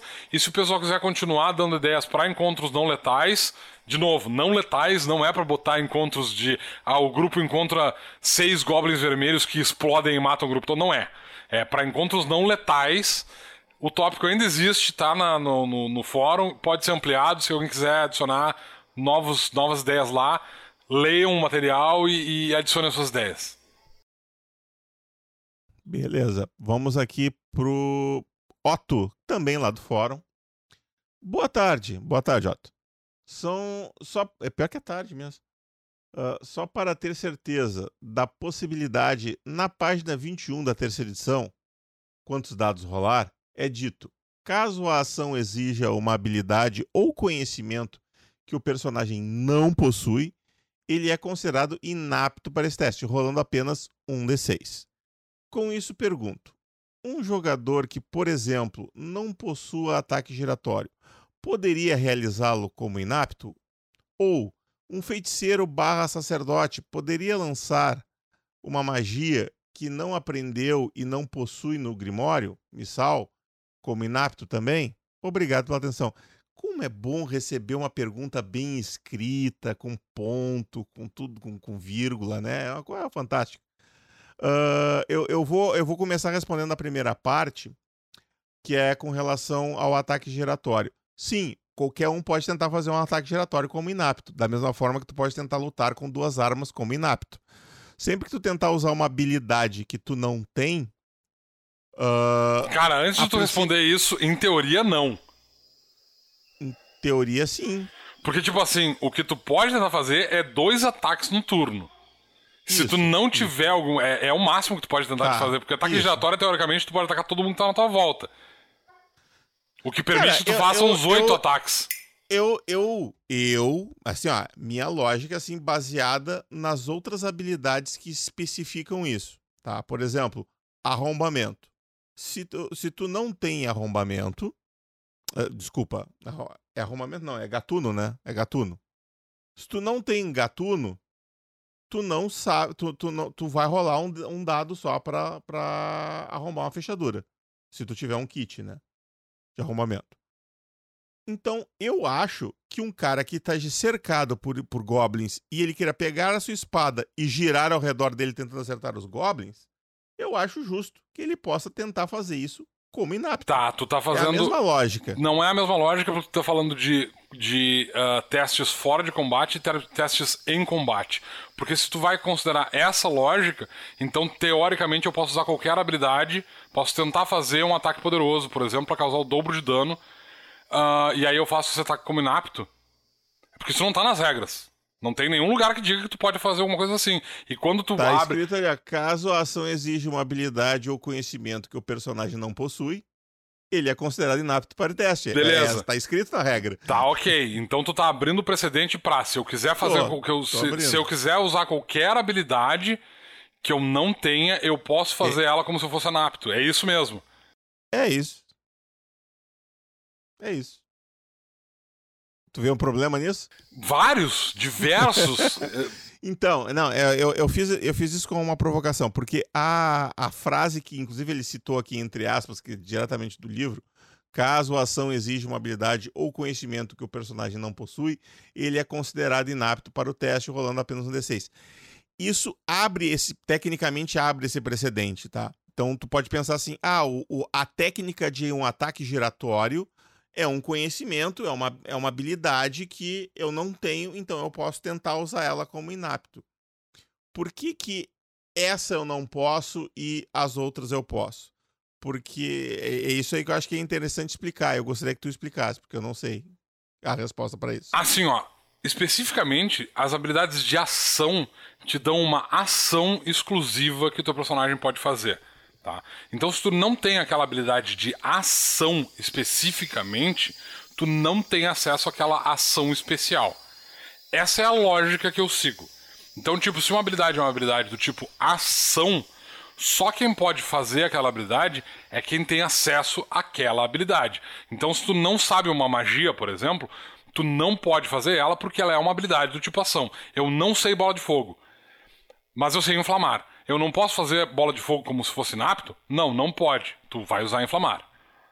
Eu não tenho. Uh, uh, eu não tenho, sei lá, nenhum tipo de conhecimento arcano nem conhecimento místico. Eu posso fazer magia? Não, não pode, porque as magias são todas habilidades do tipo ação. Tu não tem acesso a essas habilidades porque elas são ações especiais que o personagem tem. Isso funciona para todas as habilidades do tipo ação.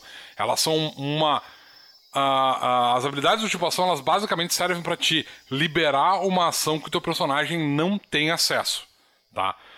O que acontece é que tu tem várias outras habilidades que são do tipo suporte, que te dão bônus para determinadas... Ou padrão, no caso do gatuno. É, ou padrão, né? Ou que não tem, não, não, não tem uma, uma descrição.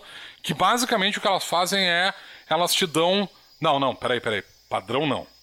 Suporte e padrão são coisas diferentes. Suporte ah, padrão. Sim, mas o gatuno não é suporte, gatuno é padrão, por isso que eu dei não, essa. O falei. gatuno é suporte. Não, é padrão, acabei de olhar. O gatuno é suporte. Meu querido, eu acabei de olhar. Pode pegar o livro. Então o gatuno tá errado. Porque suporte é o tipo de habilidade, não é, não é a... Ah, não, desculpa, tá, não, tá, é suporte, eu, eu viajei. É, tu tá, é, tu tá, tá confundindo viajei, as duas coisas. Viajei, viajei, eu, eu, eu que viajei, na, corta tudo, Uh, segue a tua explicação aí. Então, se tu tem uma habilidade do tipo suporte, tá? E, e, a mesma coisa funciona com reações. É basicamente uma habilidade que tu tá desbloqueando para poder fazer uma reação diante de um evento. As habilidades do tipo suporte, por outro lado, elas em geral te dão algum tipo de bônus em alguma coisa que tu vai tentar fazer ou alguma situação que tu vai ou te enfrentar. habilitam a fazer alguma coisa. Exato. Então, tipo, quando eu tô tentando fazer, por exemplo, é se eu não tenho, digamos, uh, herbalismo, eu posso tentar fazer uma poção.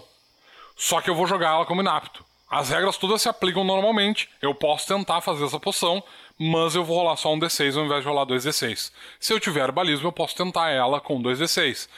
Mesma coisa acontece com o gatuno. Eu vou tentar me esconder, vou tentar passar despercebido, vou tentar uh, me esgueirar de um bando de é, guardas. Na, na, na verdade, o, é, essas, todas essas coisas que tu citou, ele ganha um D6 a mais para fazer.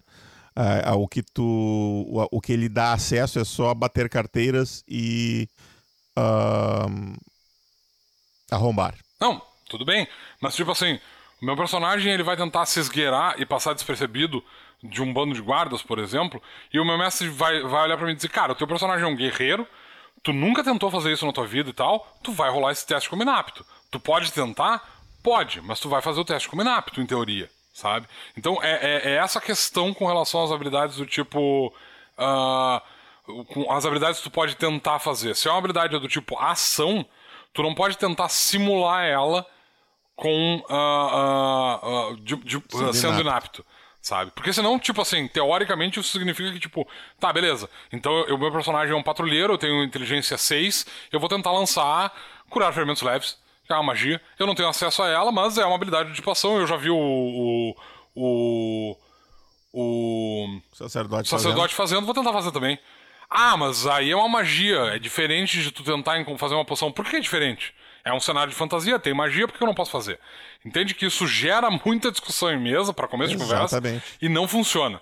Em geral, se é uma habilidade do tipo ação ou reação, ela está abrindo uma opção de uma ação ou de uma reação, respectivamente, que são exclusivas e tu não tem acesso se tu não tiver comprado aquela habilidade. O que acontece é que determinadas habilidades, elas do tipo suporte, isso devia estar mais. tá- isso talvez seja uma coisa com a qual a gente tenha que explicar melhor numa revisão. Exato, numa Foi- revisão, eu, né? Eu acho que essa pergunta, de qualquer maneira, foi extremamente bem. Muito ah, útil. Muito, muito útil pra gente como desenvolvedor, porque isso não tá claro. Nem pra gente. tá porque, claro tipo assim, mesmo. Né? A gente tinha exemplos diferentes aqui de, de, de como Exato. pensava na, na situação.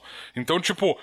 O que, o que acontece é que tu tem lá os exemplos de ação, por exemplo, ou tu tem algumas habilidades que te dão ah, acesso, tipo, montar armadilhas, bater carteira, passar despercebido, ah, fazer poções, que, tipo assim, pra te ter acesso a essas habilidades, ah, tu, aliás, tu tem acesso a essas opções dentro do jogo, só que tu vai rolar elas com, como inapto, a menos que tu tenha alguma habilidade que te dê a opção de fazer essas habilidades como se tu fosse apto.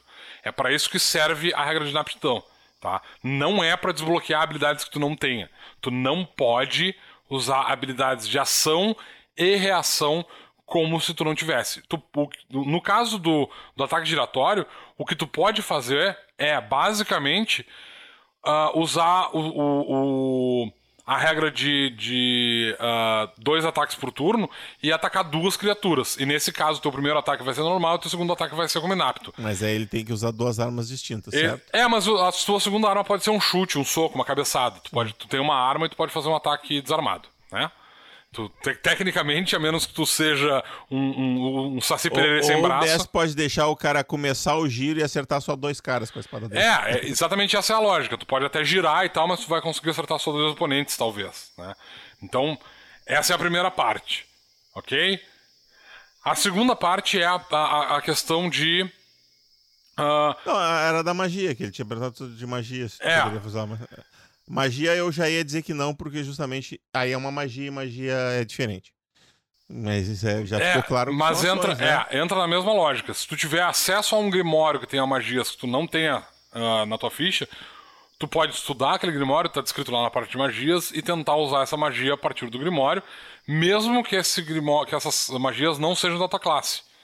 Se elas não forem da tua classe e elas forem do mesmo tipo ah, da, da, da, Forem da tua- arcanos e tu é arcano. por exemplo, tu tem conhecimento arcano, tu é um feiticeiro, tu tem acesso ao conhecimento arcano. E aí tu vai fazer uma magia de necromancia.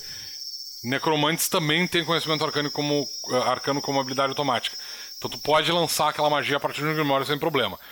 Só que esse mesmo feiticeiro, se ele for tentar fazer uma magia de uma classe que tenha conhecimento místico, como habilidade ah, automática, que é o que acontece com os druidas e com os sacerdotes e com os dracomantes, quando tu for tentar lançar uma, de- uma dessas magias especificamente, tu vai fazer o teste como se tu fosse inapto.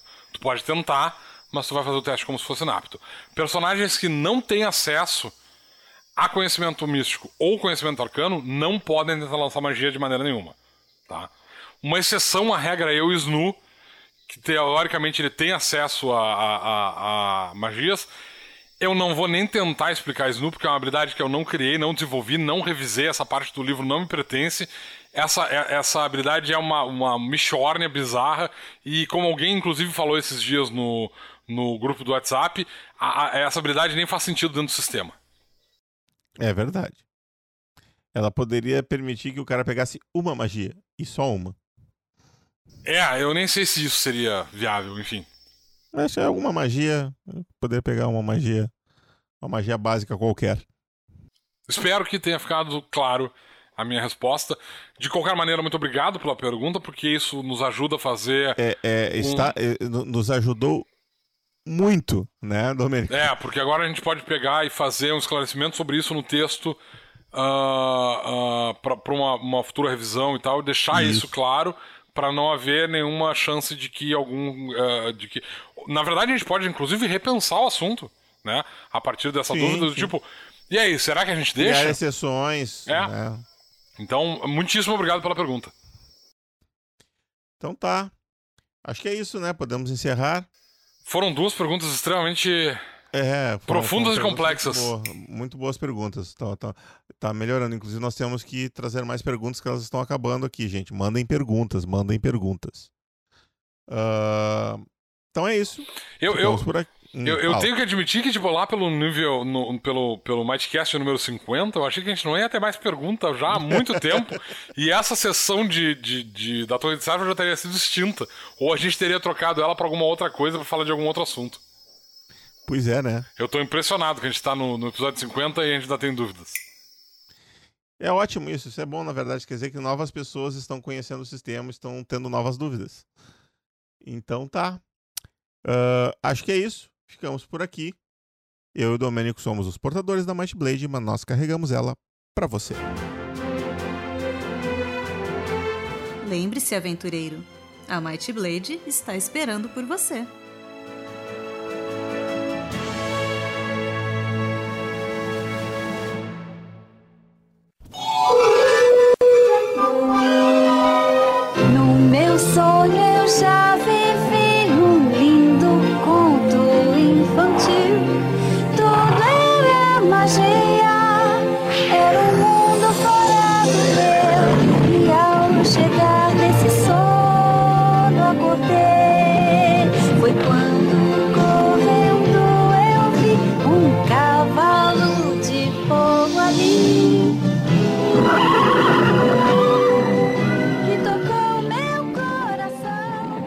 Eu, ta- eu tava lembrando da, da, da- da- do Cavalo de Fogo, que eu adorava aquele desenho, cara.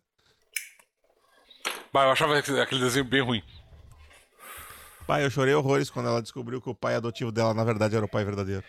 Eu, eu, eu, eu lembro que. ah, é, é que nem Chaves, o, o- É que ficava repetindo muito, mas ele, ele, ele nunca teve um final, né? Não, não, eu digo assim, é que nem o Chaves do tipo, a gente tem, tem várias pessoas que são realmente fãs de Cavalo de Fogo, assim como tem de Chaves, e aí tu tem as pessoas que têm um mínimo de senso crítico que dizem, cara, foda-se, não é uma bosta. É, que, que- quem, quem não, não gosta de Cavalo de Fogo tá errado, né? Essa é a realidade, a realidade é essa. É, quem, quem não gosta de Cavalo de Fogo não tem coração, são, são pessoas tristes e amarguradas pela vida.